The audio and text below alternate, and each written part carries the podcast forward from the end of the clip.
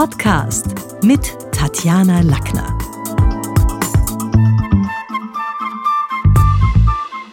Heute zu Gast im Talk mit Tatjana Magister Martin Heidinger. Schön, Martin, schön, dass du da bist. Freue mich auch, danke für die Einladung. Martin, du bist österreichischer Historiker, Buchautor, Journalist, ORF-Wissenschaftsredakteur und wir kennen dich natürlich aus zahlreichen Ö1-Sendungen. Also jetzt erstmal zu dir. Du hast Geschichte studiert, stimmt das? Ja, ich habe Geschichte studiert. Also ich bin aus Neigung und Studium Historiker, kann man sagen. Du wolltest wirklich wissen, was los war oder was man zumindest im Nachhinein sagt, dass in der Geschichte Geschichte los war.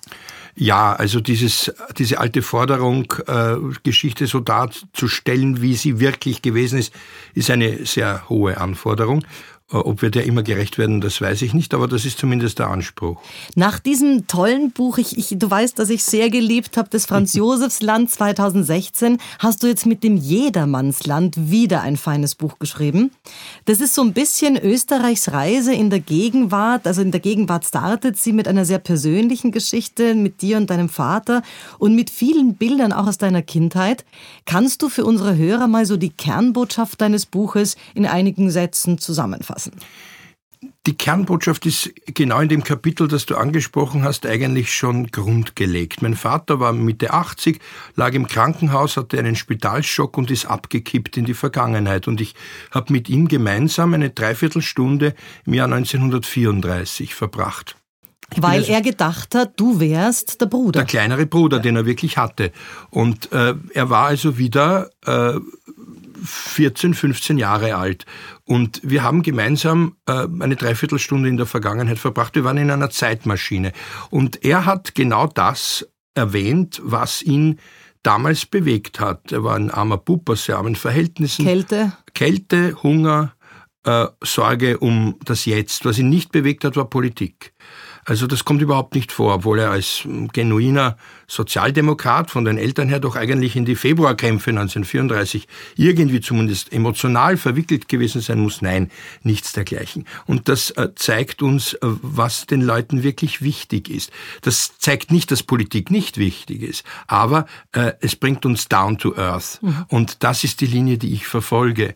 Die Froschperspektive, oder wie ich immer sage, die Würstelstandperspektive. Also wir sind kleine Würsteln, die in Sandwiches eingeklemmt sind und sehen nicht sehr viel aus diesem Sandwich, über dieses Sandwich hinaus.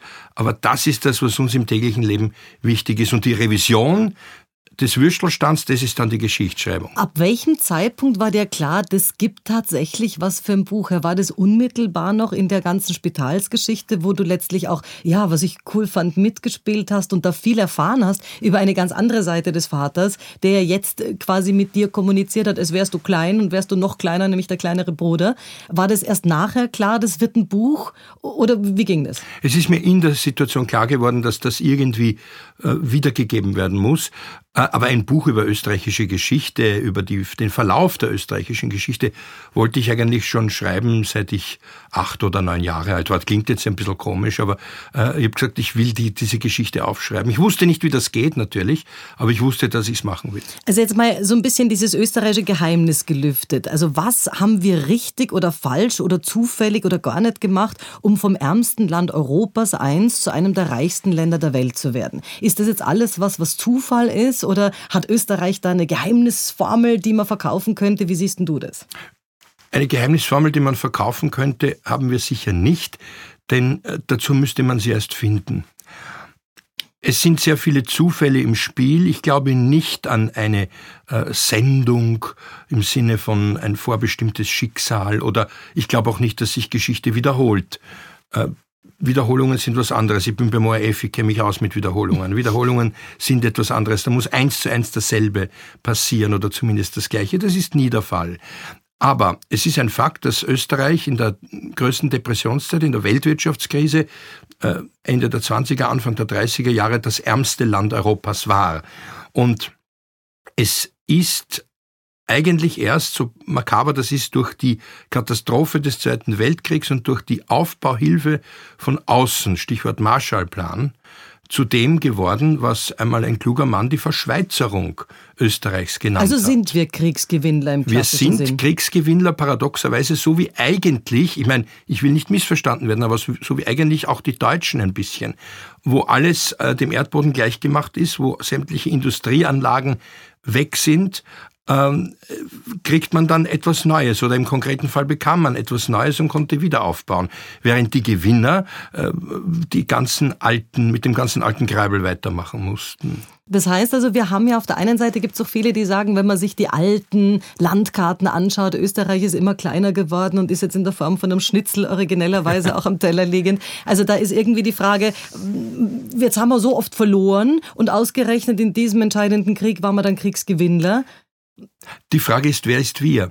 Und das ist eine ganz wichtige Frage im Ersten Weltkrieg. Was heißt, wir sind kleiner geworden. Die Habsburger Monarchie war ein Konglomerat von vielen verschiedenen Kronländern.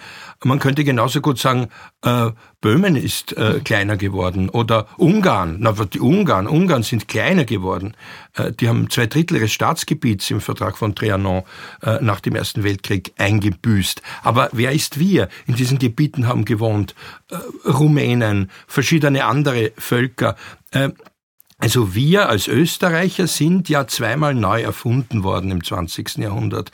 Und im Zweiten Weltkrieg, wer ist wir? Äh, die Gretchenfrage.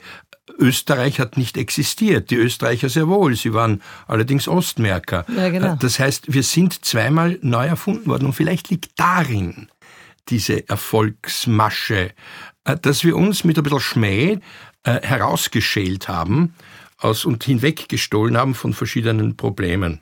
Was war denn so für dieses klein gewordene Österreich jetzt, also auch in, im Rückblick oder nehmen wir es gerne auch noch, als es groß war vor dem 20. Jahrhundert, was war denn unsere beste Epoche?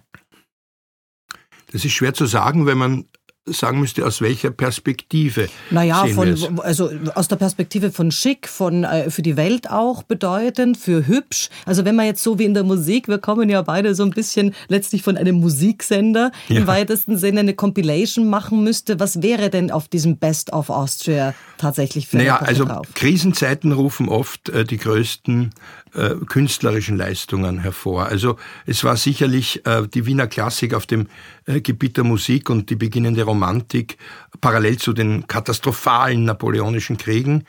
Ähm, das war sicherlich die eine der besten Epochen für die äh, österreichische Kultur mhm. und auch Trend, also da waren wir wirklich Trendsetter und sind es bis heute. Warum sollten sich die Leute sonst in aller Welt das Neujahrskonzert anhören? Dessen Repertoire meistenteils im äh, späteren 19. Äh, Jahrhundert entstanden ist, aber trotzdem. Also von dieser Seite her leben wir äh, von diesem verblühenden Habsburgerreich. Denn wirklich groß war es ja unter Karl VI. Das ist schon wieder viel länger her. Also die politische Macht der am Habsburger. Schönsten, so auch architektonisch am schönsten war man im 18. Jahrhundert, im Van Ja, das ist eine Geschmacksfrage, nicht? Wenn man sich anschaut, die zeitgenössischen Berichte, als die alten Stadtmauern niedergelegt wurden, Mitte des 19. Jahrhunderts, ich spreche jetzt von Wien, äh, da haben alle graunzt und gesagt, na, aus Wien wird nie mehr, nicht, nie mehr so schön.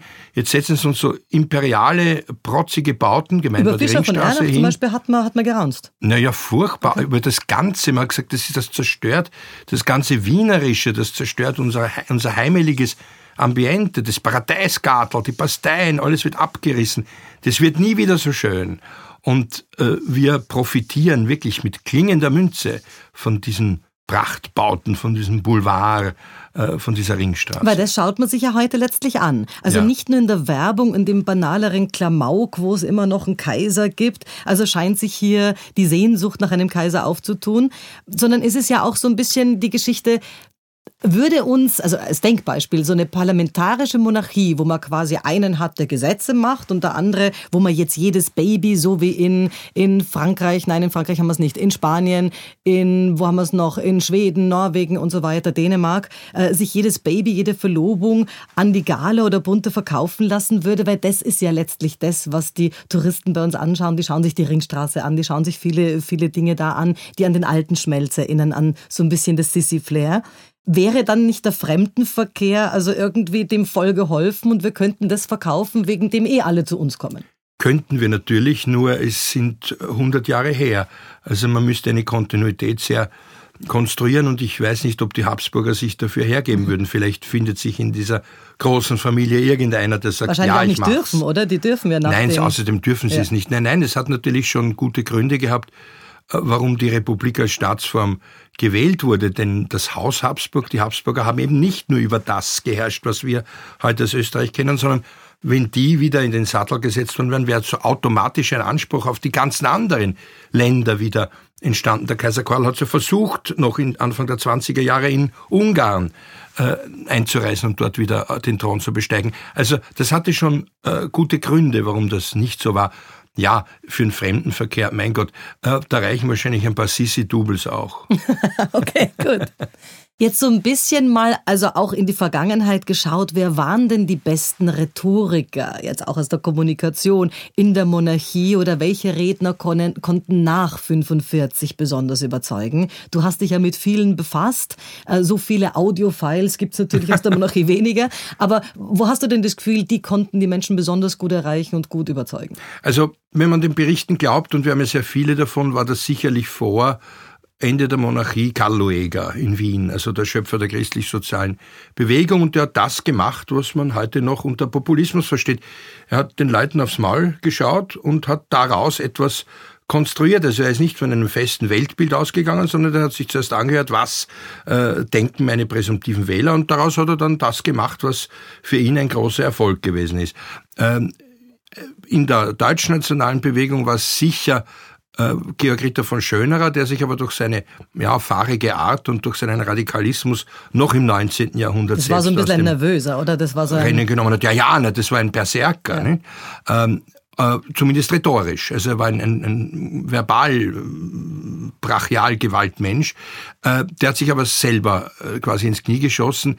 Danach gab es einen, kennt halt keiner mehr, außer man liest die Brigitte Hammann, Hitlers Wien, äh, Karl Hermann Wolf. Das war ein offensichtlich auch ein sehr guter Redner. Auf der sozialdemokratischen Seite war es eindeutig Franz Schumayer, nachdem auch ein Platz in Ja. Otterkring benannt ist. Franz Schumayer war der mitreißende Volksredner, der wurde ermordet. Und ähm, ich habe, es gibt kein Tondokument von ihm, ähm, aber auch von Lueger nicht. Also wir, wir können das alles nur erahnen. Aber das sind so die großen Figuren und es fällt auf, dass diese Herren beide keine großen, also alle, die ich jetzt erwähnt habe, vor allem Lueger und Schumayer, keine großen Theoretiker waren. Wenn du es nach 45 nimmst, weil das ist ja auch was, was ich in meiner Branche immer wieder gefragt habe, wer sind momentan Ja. gute Rhetoriker weltweit, im deutschen Sprachraum, wo auch immer. Wer ist es nach 45 für dich? Nach 45 waren die Verhältnisse insofern völlig anders als vorher, als man genug hatte von äh, großen Maulhelden. Also alles, was die Nazis repräsentiert haben mit ihren bombastischen, großen, plärrenden Reden, das war nicht mehr gefragt.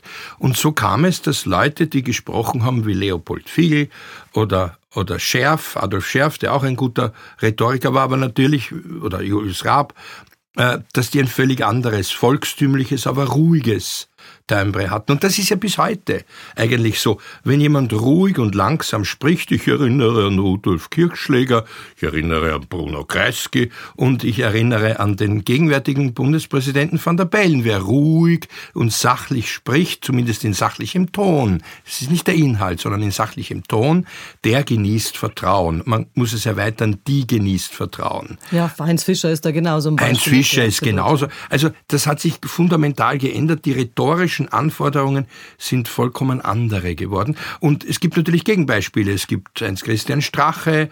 Äh, es gab bis zu einem gewissen Grad Jörg Haider, der aber viele Register hatte. Also der war sicher einer der, der besten Rhetoriker im Sinne der Zielgruppenbewirtschaftung, wo er gerade sprach. Bei Strache ist das doch ein bisschen eintöniger und geht eher in Mono als in Stereo. Und geht auch immer wieder mal in laut und in aggressive Gästen, was ja dann auch zu Heiserkeiten nach jedem Wahlkampf geführt hat. Man hat so ein bisschen das Gefühl, wenn man das Buch durchliest, da kommen ganz viele, ganz viele, auch viele Sozialdemokraten natürlich, also werden hier beleuchtet. Woran liegt's, dass so die erfolgreichsten Sozialdemokraten, bei denen habe ich mir das stark gedacht, also unter den Parteichefs zum Beispiel, fast alle samt aus bürgerlichem Haus kommen. Also los ging's, ich habe da gelesen bei beim Juristen Adolf Scherf, den du jetzt auch gerade genannt hast, oder über den den Sonnenkönig Bruno Kreisky, der sogar aus einer großbürgerlichen ja. Familie, äh, kann man bei dir erfahren. Eine Ausnahme war Karl Renner, der aus durchaus einfachen Verhältnissen kam, aber aus bürgerlichen, aus kleinbürgerlichen, kleinbürgerlichen war kein genau. Arbeiter. Genau. Aber dann der Banker Franz Franitzky ja. und das geht jüngst bis zum Manager Christian Kern und wenn man jetzt will, dann auch bis zur Botschaftergattin und Medizinerin Randy Wagner. Ist es nicht komisch, dass die Sozialdemokraten sehr stark aus bürgerlichen Häusern kommen oder ist es eh klar, weil die Kinder nicht sein wollten wie die Eltern? Mittlerweile ist es eine Generationenfrage, aber wenn ich an den Beginn zurückgehe, dann ist es irgendwie klar, nehmen wir Viktor Adler, den großen Einiger der Sozialdemokratie, 1889, äh, der war Arzt, der war Mediziner, er war nicht reich, aber er war ein Intellektueller. Und es ist ganz klar, dass wer eine sozialreformerische oder gar eine sozialrevolutionäre Bewegung machen will, ja gemeinhin meistens ein Intellektueller ist. Und wer war damals ein Intellektueller? Meistens nicht der Arbeiter der Faust, sondern der Arbeiter der Stirn. Das heißt, äh, die linken Bewegungen sind allesamt in den Köpfen von äh, gut ausgebildeten, möglichst akademisch, aber nicht immer gebildeten Menschen entstanden. Man kann das bis zur französischen Revolution zurückverfolgen. Also die Revolutionen machen ja nie die Unterschichten selbst, sondern das machen die, die sie dazu anleiten. Und das sind eben Intellektuelle oder zumindest gebildete Menschen. Und daher ist es nur logisch, dass die Sozialdemokratie aus sich aus solchen Gesellschaftsschichten speist. Dass sie es jetzt sowieso tut, liegt an der sozialdemokratischen Aristokratie, also an dritte, vierte Generation äh, und natürlich immer besser gebildet, immer wohlhabender. Also da, dass da kaum Arbeiter drunter sind, außer vielleicht der eine oder andere Gewerkschafter, aber nicht einmal dort, äh, ist logisch. Die Arbeiterschaft ist ja auch eine, ein, ein, eine Schicht, die äh, per se immer kleiner wird. Man hat in Österreich manchmal das Gefühl, dass so die Intellektualität eher links geparkt ist. Gibt es denn rechte Intellektuelle auch? Natürlich, auch wenn die linken Intellektuellen das abstreiten. Sehr viele streiten das ab. Es gibt natürlich überall Intellektuelle. Das ist ganz klar, von links bis rechts, von oben bis unten, von Mitte bis randständig. Äh, es ist nur so, die, äh, wer weiterdenkt politisch, wer sich theoretisch äh, betätigt im wahrsten Wortsinn, tendiert auch eher zu radikaleren Lösungen. Deswegen sind die Universitäten auch so, äh, sind lauter verbale Raufbolde äh, unterwegs, immer schon gewesen. Das geht über die Jahrhunderte. Toleranz war nie an der Uni ein Thema, waren immer alle intolerant. Äh, früher halt deutsch-völkisch, nationalsozialistisch, jetzt linksradikal. Ist ja auch logisch, weil Du kommst, wenn du nachdenkst, wie verbessere ich die Welt, kommt automatisch schon mal eine radikale Lösung. Dass sich die dann abreibt an der Macht des Faktischen, ist der Normalzustand. Mhm. Äh, ob das jetzt links oder rechts ist, ist eine Definitionssache. Im 19. Jahrhundert waren die Nationalisten die äußerste Linke, äh, in, also in, in, deutschen Ländern, auch in Österreich, in den Erbländern. Äh, und heute wird automatisch Nationalismus als rechts bezeichnet. Hm, äh, ist, ist eine Definitionsfrage. Ich würde es eher so äh, definieren, äh, eher radikal, sprich zur Wurzel gehend, oder am Pragmatismus äh, gemäßigt ähm, agieren. Und dann ist natürlich noch der Begriff selber die Frage, was ist jetzt für dich jemand, wann ist jemand intellektuell? Also nicht intelligent, nicht schlau, nicht clever, nicht weise. Was ist es, was den Intellektuellen vom Intelligenten unterscheidet? Ja, das ist eine sehr schwierige Frage. Also intelligent ist auch der Analphabet, äh, der weiß, wie er die Autoreifen umstellt. Äh, Autoreifen oder, oder noch früher, wie er eine Kuh oder ein Pferd in ein Joch bringt und der einen Pfeil schnitzen kann, der ist intelligent. Ähm, der Intellektuelle ist einer, der sich und andere zu hinterfragen versteht äh, und das mit Hilfe von Beobachtungen aus seiner Umwelt tut. Darunter fällt auch die Lektüre von Büchern und den, der Genuss von Gedanken anderer, die vielleicht schon früher vorgedacht haben oder es in der Jetztzeit tun. Das heißt, das, was Karl Popper mit dem kritischen, mit dem kritischen Rationalismus umrissen hat, ist für mich auch eine Form oder eine typische Anforderung des Intellektuellen, das Hinterfragen können, äh, die nötige Distanz zu entwickeln zu den Umständen und so hinter die Dinge zu blicken. Also eine gewisse Selbstdistanz, also im Prinzip von Reflektiertheit und genau. auch eine Ich-Distanziertheit. So ist es. Jetzt gehen wir in, eine, in ein technisches Zeitalter, wo die Audible-Intellektuellen immer größer oder immer mehr mhm. werden, weil jetzt die Bücher, die man wirklich liest, äh, es gibt ganz viele Menschen, die schreiben heute Bücher und haben gar nicht so viel gelesen. Das ist ja auch eine umkehrende genau. Geschichte. Das war früher auch nicht immer so. Also heute sind ja wir, ich weiß nicht, du hast mittlerweile, wie viele Bücher hast du geschrieben? Äh, ich glaube 14 oder 15. Genau. Also bei mir sind es erst sechs und jetzt ist es natürlich was, wo man sagt, na ja, eh klar, jeder schreibt der Birchel dafür und der andere dagegen. Also ist ja gar nichts Besonderes mehr. Das war ja schon mal anders. Die Frage ist jetzt auch so ein bisschen im, im Intellektuellen, wohin führt's denn? Also ist es was, wo man sagt, wir sollten auch in der Ausrichtung, wenn wir die Geschichte im Rücken haben und nach vorne schauen, wieder ein bisschen nachdenken über die eigene Generation hinweg? Oder ist es was, wo momentan, und Österreich ist ja gebeutelt von Wahlkämpfen, Wahlkämpfen vorne und hinten. Es geht jetzt immer um diese Message Control, Ausrichtung, welche Zielgruppe wird wie getriggert. Wie kriegen wir es denn wieder hin, wenn du nach vorne schaust? Ähm, es ist derzeit ein, äh, eine regelrechte Schlacht oder eine Abfolge von Schlachten um die Themenhoheit im Gange.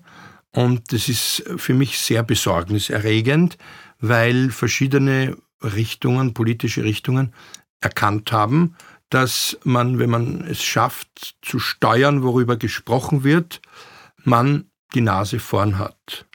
Das heißt, was machen wir, um die ganz rabiat seit 2015 herrschenden Diskussionen über die Migration äh, irgendwie ausblenden zu können? Wir ähm, holen die Greta und machen eine Klimadiskussion, die in diesem Ausmaß ja weit über das hinausgeht, was meines Erachtens sinnvoll ist. Äh, das heißt, die Zuspitzung auf bestimmte Galionsfiguren. Also ich nenne die Greta immer bei mir die heilige Johanna der Schulhöfe, frei nach Brecht mit der Johanna der Schlachthöfe. Äh, oder jetzt die, äh, die Frau Rakete, die Kapitänin. Es werden Galionsfiguren gesucht und damit wird werden Diskussionen ausgeblendet. Das ist aber schlecht. Das ist sehr schlecht, denn ich muss auch etwas zulassen, was mir, was mir widerstrebt. Sonst kann ich ja nie an ein Ziel kommen. Das heißt, äh, was mir, das ist von Intellektualität weit entfernt. Das ist ganz platt. Ja, das, das ist, ist Populismus. Ganz, das ist Populismus okay. und so besorgniserregenderweise von allen Richtungen. Das ist das, was mich. Aber parallel gibt es ja dann auch die, die Überlegungen, soll man Kurzstreckenflüge verbieten? Ist Langstrecke besser? Also ja, darüber kann man ja reden, aber dazu brauche ich nicht Demonstrationen und äh, ein Mädchen, das angeblich CO2 sehen kann. Äh, das, das ist, erinnert mich eher an Lourdes oder an Fatima. Oder ja, vor allen Dingen, also auch wenn das Mädel das ja sehr gut und, und, und, und auch brav irgendwie meint, darf man nicht ganz vergessen, dass dahinter schon auch eine Familie äh, von dem Mädel lebt. Die Mutter hat jetzt gerade ein Buch über die Greta Eben. geschrieben, also da gibt es dann schon auch, die wird Eben. schon auch vor den eigenen familiären Karren gespannt. Eben, ja. aber solche, es ist ganz interessant, dass, und dass sehr viele Intellektuelle äh, auf das einsteigen oder Leute, die, die eigentlich äh, zur Dekonstruktion neigen müssten von ihrer Ausbildung her oder von dem, den Denkschulen, denen sie sich äh, verpflichtet fühlen. Also Dekonstruktion ist überhaupt ein Schlüssel äh, zum Erfassen der Welt. Kannst du uns das mal erklären? Wie würdest du jetzt mit dem Klimawandel, wo es ja einen Unterschied zwischen Klima- und Wetterkapriolen auch ja. gibt, aber trotzdem würdest du uns da mal erklären, was ist da Dekonstruktion in dem Zusammenhang? Ja, die Dekonstruktion ist das Weglassen von völlig unsachlichen äh, Bemerkungen und äh, Theorien von allen Seiten. Also die Aluhüte gefälligst abzunehmen bei den Leugnern des Klimawandels und äh, gefälligst äh, sich wieder von der Straße und der Demo äh, wieder in die, in die Studierstube zu begeben, äh, bei denen, die hier auf der anderen Seite aktiv sind. Das ist einmal der erste Schritt zur Dekonstruktion und vor allem zuzulassen, dass kritische Bemerkungen von allen Seiten gemacht werden und Überlegungen, seien sie vielleicht auch absurd, aber trotzdem diskutiert werden. Wenn etwas völlig absurd ist kann, und es wirklich so absurd ist, kann ich es ja relativ leicht entkräften. Und Europa ist aber ja auch bekannt dafür, dass wir schon lange und gerne diskutieren, diskutieren, ohne zu wissen, was jetzt Außengrenzschutz, wie schauen wir aus und so weiter, während die anderen hier hands-on sind. Ich denke jetzt an die Seidenstraße, die jetzt von China nach Bratislava führt, mhm. die man versucht bis Wien zu verlängern. Da ist jetzt auch so ein bisschen die Frage, welche Trends zeichnen sich da heute schon ab? Werden da Trends gesetzt? Mhm. Wachsen sie natürlich? Also sind die Politiker heute die, die Trends in unsere Köpfe verpflanzen oder gibt es die Trends und die Politiker springen auf? Also die Trends gibt's, nur es ist zum Beispiel, weil du die Seidenstraße erwähnt hast, für mich ganz überraschend, wie wenig über China und wie wenig umfassend über China gesprochen wird. Es ist genau 40 Jahre her. 1979 war es, dass äh, der damalige äh, starke Mann Chinas, Deng Xiaoping, ein Reform, zumindest auf wirtschaftlichem Gebiet, ein Reformkommunist, äh, seine Reise, seine ersten Reisen in die USA und nach Europa gemacht hat und sich Industrieanlagen angeschaut hat. 40 Jahre später sind die Chinesen diejenigen, die die Trendsetter schlechthin sind. Sie werden uns ihr Wirtschaftsmodell aufs Auge drücken. Einfach deshalb, weil wir uns in Diskussionen verzetteln, die her und, und anständig und, und moralisch sein mögen, aber wir ertrinken in unserer Moral. Aber was ist jetzt das chinesische Erfolgsmodell? Ist es jetzt der Turbokapitalismus, der Kommunismus, beides zur gleichen Zeit? Was ist es denn? Nein, es ist vor allem so schlimm, das ist, es ist eine gewisse Skrupellosigkeit. Das heißt also, Menschenrechte. Das ist, zählt nicht, weil äh, also ein, was ein echter chinesischer äh, ja, Wirtschaftsmensch ist, der versteht gar nicht, äh, welche Bedenken da vorgebracht werden. Das ist auch der Grund, warum die so erfolgreich sind in Afrika, äh, weil äh, dort es ganz ähnlich ist und äh, die Amerikaner, aber auch die Europäer, äh, so her und wichtig das alles ist, die Menschenrechte, das ist ja ursächlich wichtig, darauf gründet Europa seit 1789. Aber die Chinesen na, sie werden uns nicht überholen, sie haben uns schon überholt, weil sie skrupellos sind. Und ob man das jetzt kommunistisch oder kapitalistisch oder turbo oder in einer Kombination anlegt, das ist äh, völlig Aber woran wurscht. machst du es fest, dass sie uns überrollt haben? Dass der Hafen von Piräus in chinesischer Hand ist, dass ein Ausverkauf Europas passiert, den aber jetzt jeder zu Hause noch nicht wirklich spürt? Woran machst du ja, es fest? Ja, ich mache es fest an der, an der, an der Kombination. Wenn äh, irgendein Land oder irgendein Unternehmer einen Hafen kauft, äh, na gut. Aber da steckt ja ein strategisches Konzept dahinter. Und noch ist es ja so, dass die Chinesen jeden ihrer Partner gut behandeln. Es werden ja alle am Leben gelassen. Das ist es eben. Sie zwingen einem nicht ihr Wertesystem auf. Mhm. Das äh, ist zumindest nicht wahrnehmbar. Haben Sie durchgängig selber eins? Gibt es da überhaupt erkennbar für dich? Das weiß ich nicht, weil dazu kenne ich mich mhm. zu wenig aus. Ich kenne mich überhaupt nicht aus. Ich war noch nie in China. Äh, das kann ich nicht sagen.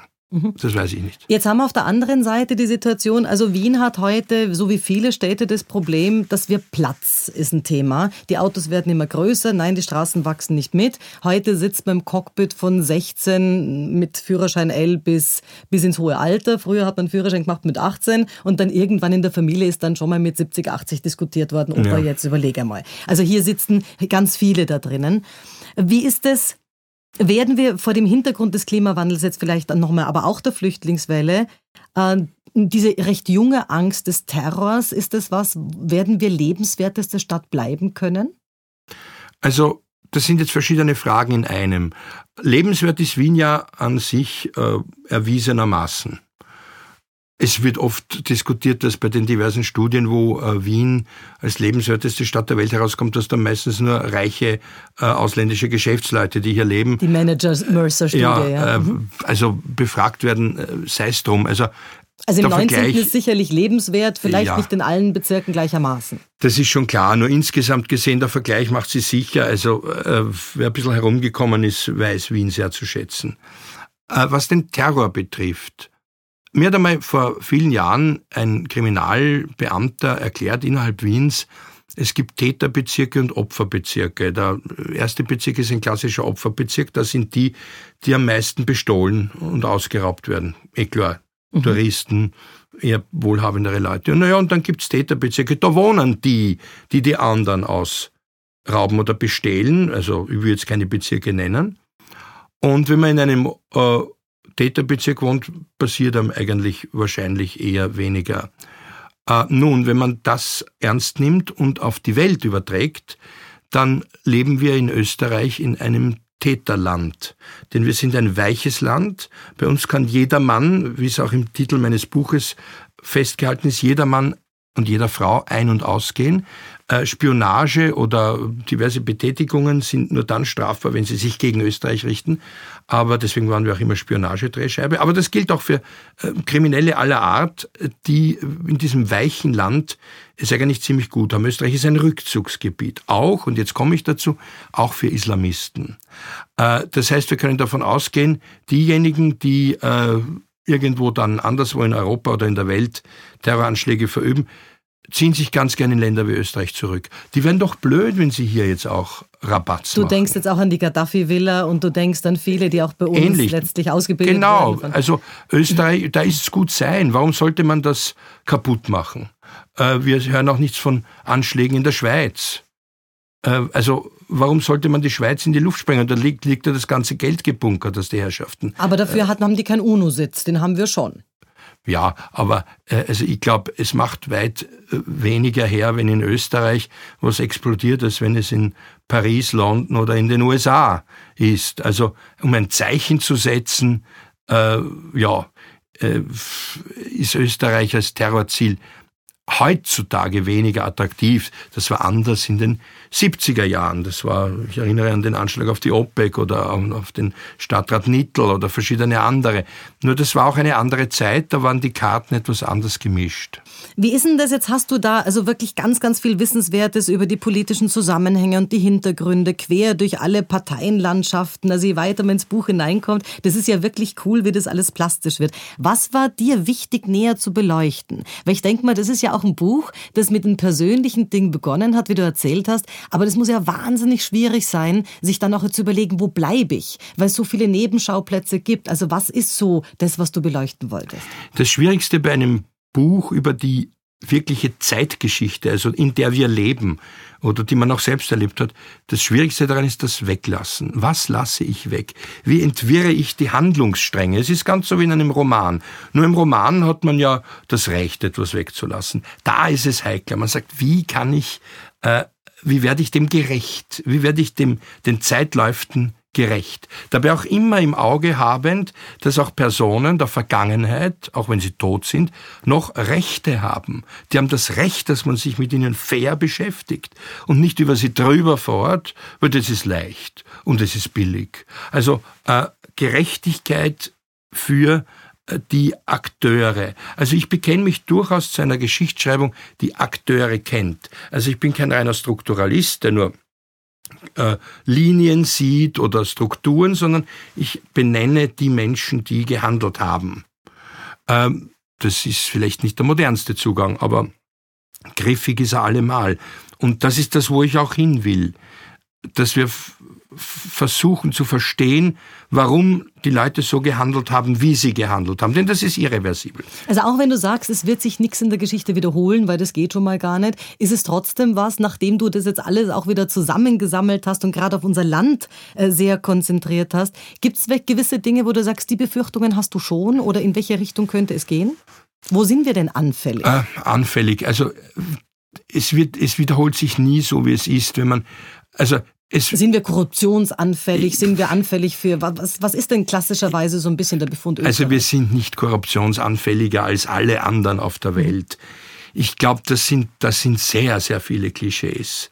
Äh, sehr viele Klischees dabei. Wir sind auch nicht anfälliger, um Diktatoren nachzulaufen. Das haben die Franzosen genauso gemacht. Das haben verschiedene andere. Also das ist keine, äh, keine genuin österreichische Spezialität. Was bei uns in Österreich vielleicht besonders ausgeprägt ist, ist die Fähigkeit, mit anderen zu sprechen, ohne sie zu integrieren, ohne sie zu zwingen, so zu sein wie wir. Daher ist es zum Beispiel die Geschichte mit dem Kopftuchverbot eine eher unösterreichische Maßnahme. Ob sie notwendig ist oder nicht, will ich hier nicht diskutieren. Ich bin kein Politiker.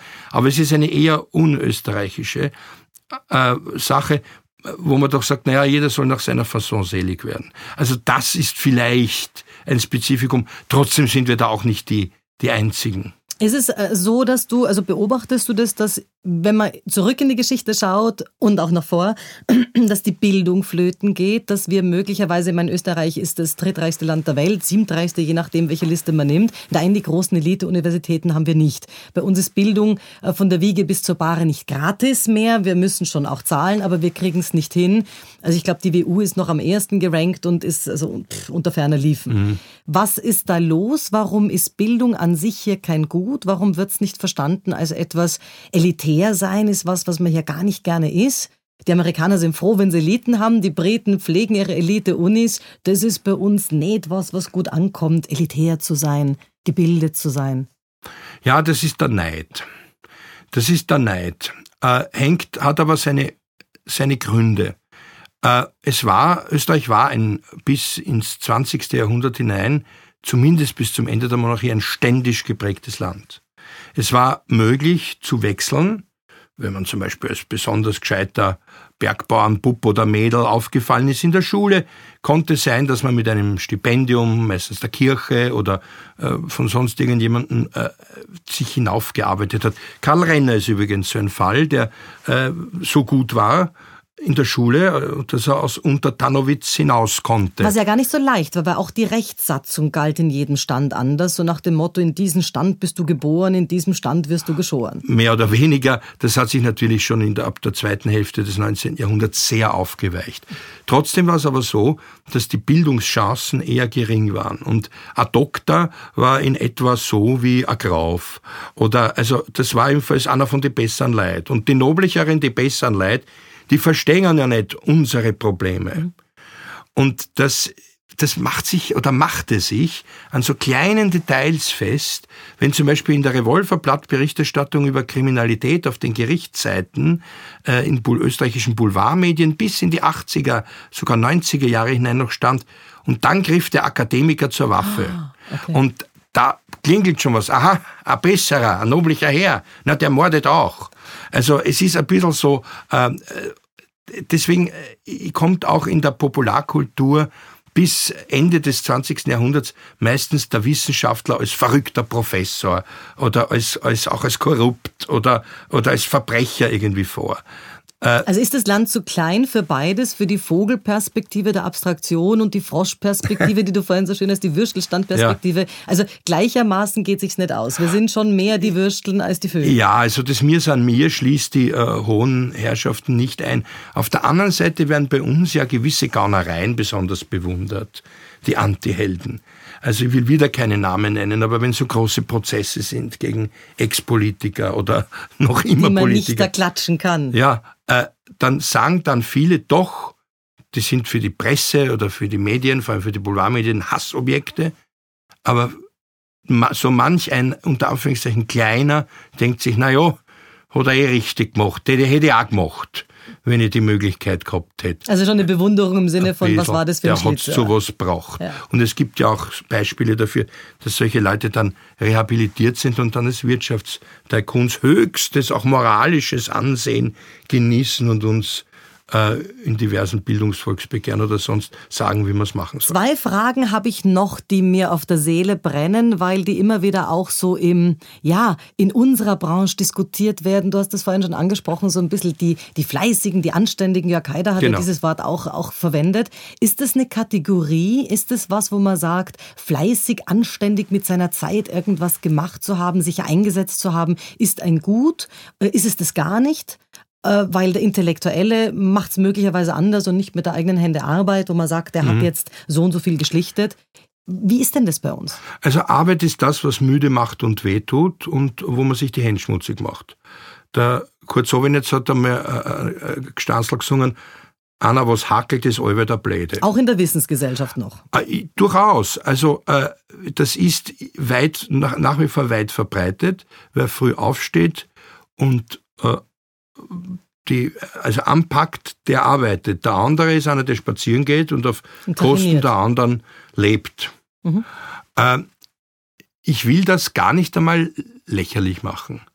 Denn das war oder ist die Realität von vielen, vielen Menschen, die äh, in Berufen tätig sind, die sie sich nicht ausgesucht haben. Ich würde sagen, dass das die Mehrheit ist. Und äh, es, wäre ein, eine, es wäre fatal, wenn Intellektuelle das runtermachen äh, oder, oder verachten. Das halte ich für falsch.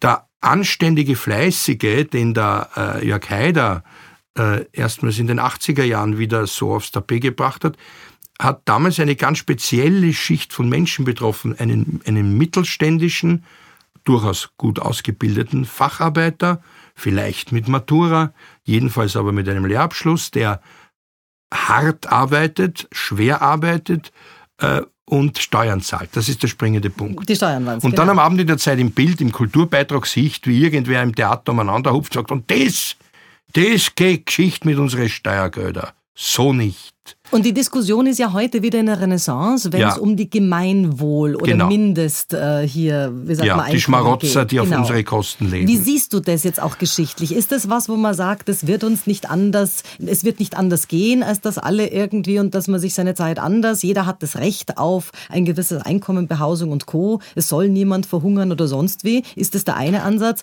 Oder sagt man da schon, naja, also irgendwas tun und nur von der Allgemeinheit leben wird es nicht gehen? Wie siehst du das? Äh, also, dass niemand verhungern soll, soll, ist, glaube ich, völlig klar. Und es wird niemanden geben, der vernünftigerweise jemanden verhungern lassen will. Das ist klar. Äh, dann gibt es diejenigen, die sagen, ja, aber der äh, Asylant oder Asylwerber oder äh, der oder der soll nur, ich weiß nicht, einen Euro irgendwas bekommen pro Stunde. Nicht bedenkend, dass das natürlich bedingt, dass der sich dann das, die nötige Differenz, die er zum Leben braucht, woanders herholen muss. Und damit ist natürlich der der Hang der Sicherheit zum, die, einen Riegel Der hat keine Möglichkeit, das dann irgendetwas Illegales zu machen.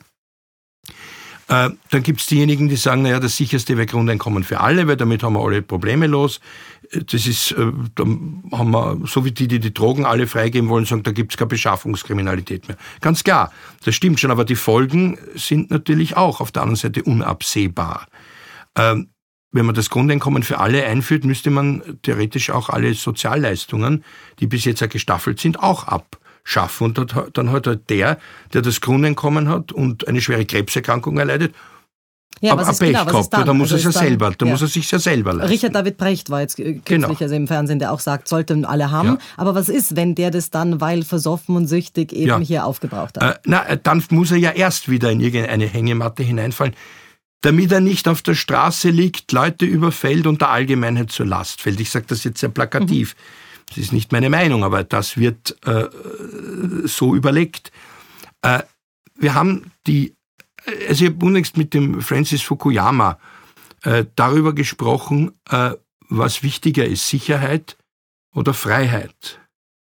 Und er sagt, es ist natürlich beides wichtig, das war mir schon klar, dass er das sagt, aber er sagt, ein Gleichgewicht wird es nie geben. Wenn Sie die Sicherheit forcieren, werden Sie an Freiheit einbüßen und wenn Sie die Freiheit in den Mittelpunkt stellen, wird die Sicherheit zurückgehen. Weil der Mensch einfach nach beiden strebt, nämlich nach ja. Sicherheit und nach Wachstum gleichermaßen, nach Flügeln und. Auf jeden Fall. Der Mensch ist ein, das hat der Soziologe Roland Girtler so trefflich bemerkt, ein Animal ambitiosum. Also ein strebendes Wesen. Wir haben alle unseren Ehrgeiz, alle, alle Ideologien, die versuchten, das zu brechen, der Kommunismus, und sind alle gescheitert. Also man kann die Leute nicht in ein prokrustes Bett spannen und sie alle gleich machen. Es geht einfach nicht. Also es geht eine gewisse Zeit. Ja, vor allem ist auch die Frage, wie hübsch man dann alle ausschauen. Wenn ich jetzt mal wieder an die Städte denke, ich bin da jetzt wieder bei der Architektur, dann hat man so den Eindruck, ich weiß nicht, wie du das in der, in der Geschichte beurteilst, der, der Kommunismus selbst war jetzt gerade nicht unbedingt der schönste und beste Architekt. Wenn ich jetzt an Ceausescu denke, an Dresden, an Plattenbauten. Ja, wobei Ceausescus Palast wurde erst nach seinem Sturz fertig gebaut, genau in diesem Protz-Stil. Also das ist halt der, der, der Parlamentssitz in Aber, aber gibt es viele kommunistische Bauten, wo du sagst, wow, ur, urschön, Plattenbau und Co. Also gerade wahrscheinlich jetzt in der Architektur war das nicht die. Also der, der, Brutalismus, wie man das nennt, der war ja auch im Westen durchaus äh, verbreitet. Äh, den finden einige als bemerkenswerten Stil und einige finden es vielleicht auch schön. Mir es gibt auch DDR-Nostalgiker und Retro, klar. Ja, aber man muss trotzdem sagen, so DDR-exklusiv oder Kommunismus-exklusiv war das nicht. Wir haben doch äh, Bauten aus den 60er, 70er Jahren bei uns, die genauso aussehen. Mhm. Äh, und früher, äh, als die Ringstraße zerbombt war, 1945, hat man allen Ernstes daran gedacht, sie nicht mehr aufzubauen. Und der Architekt Clemens Holzmeister stand schon bei Fuß, eine Oper an der Stelle aufzubauen, die hätte dann ausgeschaut wie das Funkhaus in der Argentinierstraße. Ich fühle mich bis heute schuldig, denn ich wohne in der Belletage von Clemens Holzmeister, der das Funkhaus gebaut hat und bin da ganz verzweifelt über dessen Vorschlag natürlich. Ja, aber Holzmeister war natürlich ein genialer Architekt. Man sieht ja, dass er funktional gebaut hat. Das Funkhaus ist der beste Beweis dafür. Also vielleicht du wohnst, wenn du in einem Bau wohnst, wo das nicht so ist, weiß ich nicht, aber... aber Nein, ich, ich, wohne, ich wohne nicht in einem Haus, wo, wo Clemens Holzmeister gebaut hat, zum Glück, sonst ja. die dort nicht wohnen, sondern wo er, wo er gewohnt hat. Aber also, wo er gewohnt hat. hat er schon.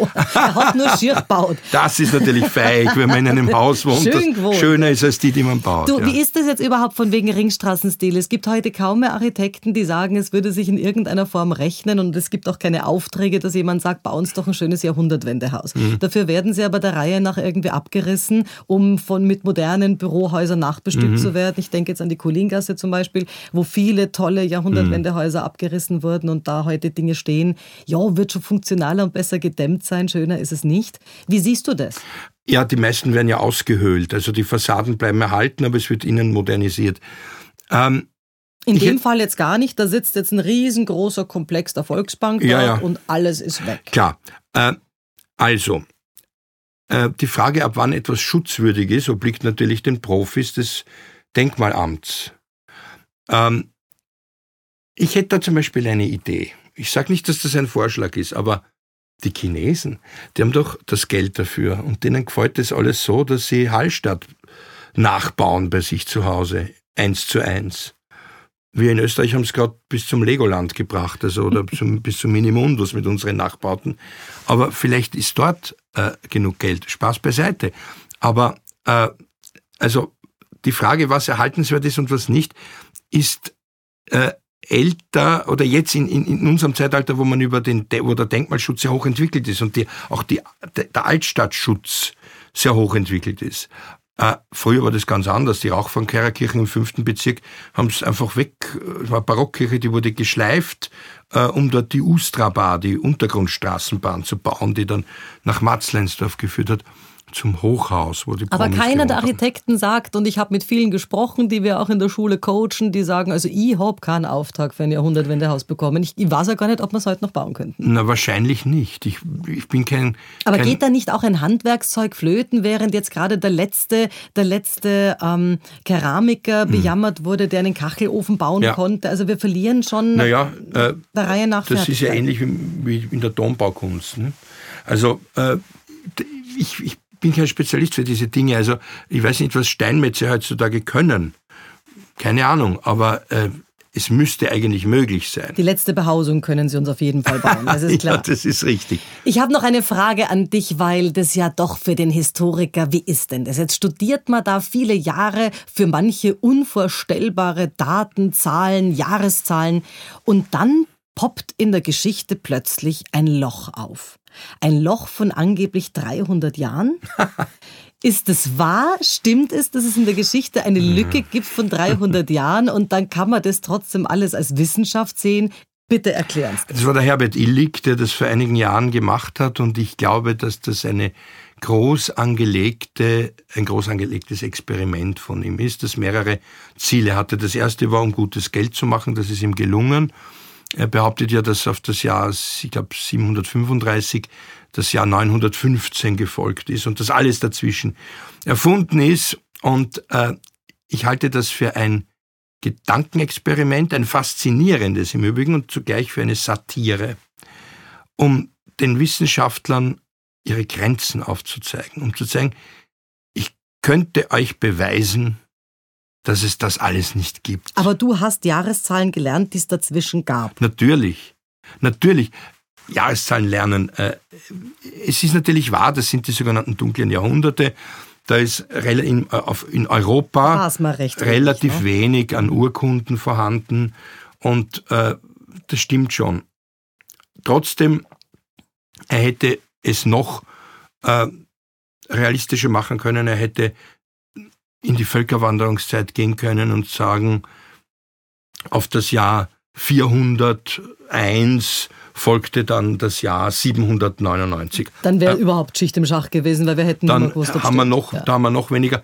Äh, aber das ist weniger spektakulär, denn den Zeitraum, den er als erfunden betrachtet, schließt ja die Merowinger, mhm. die Karolinger inklusive Karl dem Großen mit ein. Und das trifft uns entlang der Donau dann bei einigen Dingen. Das ja? trifft uns, mhm. mhm. würde uns existenziell treffen mhm. in unserer Auffassung, wer wir sind. Na, noch einmal, ich halte das für eine faszinierende Satire, die die Medievistik äh, aufgescheucht hat und viele Historiker nachhaltig verärgert hat. Wie viel wird aber im Nachhinein letztlich getürkt? Wir wissen ja, dass es auch heute dann im Katalogisieren, ja. wer, war, wer war Helmut Kohl und wie wollen wir ihn darstellen und so weiter. Wir haben ja schon, es ist ja schon eine tendenziöse Berichterstattung, wo man sagt, naja, das, wir waren bei gewissen Dingen noch dabei. Äh, jetzt äh, bei anderen aus unserer dunklen Vergangenheit wissen wir, sind jetzt die letzten Überlebenden gestorben. Also da ist es dann auch eine Frage, ja. wie stellt man es dar? Was wird denn da getrickst? Ja, getrickst kriegst, äh, jeder, stell dir einen Autounfall vor. Du bist Zeugin und ein anderer Mensch, der auf der anderen Seite gestanden ist und dann die, die am Unfall beteiligt waren. Du wirst mindestens vier, wenn nicht fünf Versionen haben. Die fünfte Version ist dann die, wo man einmal nachdenkt und sagt, ja, eigentlich war es doch ganz anders. Man war dabei, aber man hat eine völlig andere Sicht der Dinge. Das ist Alltag. Äh, und äh, so ist es mit historischen Dingen, wo angeblich alle dabei gewesen sind. Auch ich habe mit Leuten gesprochen, die bei der Staatsvertragsunterzeichnung dabei waren und habe sie gefragt, äh, was hat der Fili am Balkon gesagt? Hat er wirklich gesagt, Österreich ist frei am Balkon? Wir haben Filmaufnahmen, wir haben Tonaufnahmen, wir haben Fotos der Erich Lessing, der das berühmte Balkonfoto geschossen hat, hat gesagt, ich habe keine Ahnung, ich habe darauf nicht aufgepasst, weil ich habe fotografiert. Und waren Sie allem wirklich so angetroffen? Ich habe den, ich hab den Hugo Portisch gefragt, der hat gesagt, ich habe keine Ahnung, ich war im Saal. Wirklich? Also, äh, und einige schwören Stein und Bein, der ist, die haben das gehört, wie der das am Balkon gesagt hat, hat er natürlich nicht. Es war dann später in, den, in der Wochenschau, okay. wo die Tonspur drunter gelegt wurde, wo viel sagt, Österreich ist frei und man sieht ihn, wie er den Staatsvertrag am Balkon in die Höhe hält. Und waren Sie so angesoffen, wirklich? Stimmt Nein, das natürlich waren sie nicht angesoffen. Okay. Also äh, das ist auch so eine, das ist auch so eine Geschichte, die durch die berühmte Karikatur ne, und jetzt noch die Reblaus und dann sind's wach, äh, die da aufgekommen ist, dass der Fiegel trinkfest war. Mein Gott, da war nicht der Einzige. Also das ist in Österreich, glaube ich, keine Schande. Eben. Es war so fein, dich da gehabt zu haben, Martin. Hat mich auch sehr jetzt sag gefreut. uns noch ein bisschen, jetzt hast du gerade wieder ein Buch nachgelegt nach 2016, jetzt 2019 wieder. Ist jetzt Aru, jetzt waren es so viele. Welche Zeit interessiert dich noch, wo du sagst, also dort würde ich schon auch gerne noch mal hinschauen. Gibt sowas? Äh, es interessiert mich zu viel, weil ich ein notorisch neugieriger Mensch bin. Das ist etwas, was für Historiker gut ist, aber vor allem für meinen Hauptberuf, nämlich für den Journalismus. Daher kann ich nicht sagen, wohin die Reise geht, aber sie wird weitergehen. Fein, wir freuen uns. Dankeschön fürs Dasein. Danke. Das war's für heute. Besuchen Sie mich doch in der Schule des Sprechens in Wien. Auf Facebook, LinkedIn, Xing, unter sprechen.com oder auf meinem Blog sprechen.com/blog.